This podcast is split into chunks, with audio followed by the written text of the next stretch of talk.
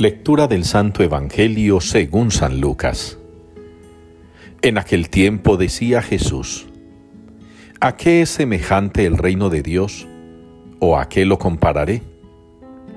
Es semejante a un grano de mostaza que un hombre toma y siembra en su huerto. Creció, se hizo un árbol, y los pájaros del cielo anidaron en sus ramas. Y dijo de nuevo, ¿A qué compararé el reino de Dios?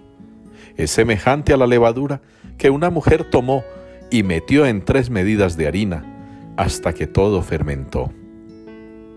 Palabra del Señor.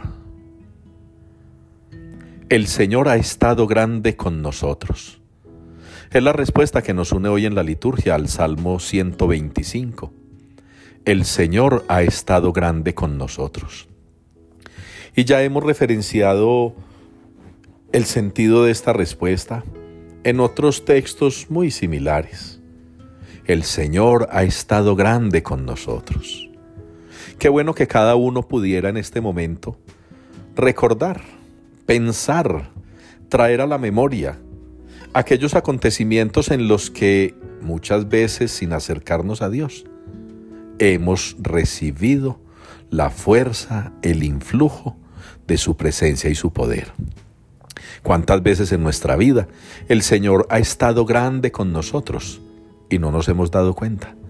El Señor ha estado grande con nosotros y quizá ha pasado desapercibido que es Él quien ha hecho que nosotros sintamos momentos de felicidad, de gloria, de triunfo, de éxito, de amor, de alegría, de felicidad, hasta de confort. ¿Cuántas veces las cosas bonitas de la vida han tenido que ver con Dios? Pero nosotros no lo vemos así. Y nos graduamos porque yo estudié mucho. Y conseguí un buen trabajo porque yo me preparé mucho. Y tengo dinero porque yo me lo gané. Y no será el Señor que ha puesto su mano allí. Y también en las cosas espirituales. ¿Cuántas veces nos hemos librado de cosas malignas, de tendencias dañosas, nos hemos librado de corrientes peligrosas. ¿Cuántas veces nos hemos librado de la perdición? Porque el Señor ha estado grande con nosotros. Y hoy la primera lectura, cuando San Pablo escribiéndole a los romanos les dice que los sufrimientos de hoy en día no son nada frente a la gloria que vamos a experimentar. Quizá también nos invite a hacer alusión al Salmo. Cuando lleguemos al reino de los cielos, cuando habitemos en la casa del Padre, cuando estemos sentados al banquete celestial. Ese salmo lo vamos a recordar. El Señor ha estado grande con nosotros, porque ha sido superior el premio que nuestros sufrimientos, porque ha sido superior la corona que los castigos, porque ha sido superior el cielo que las dificultades de este mundo.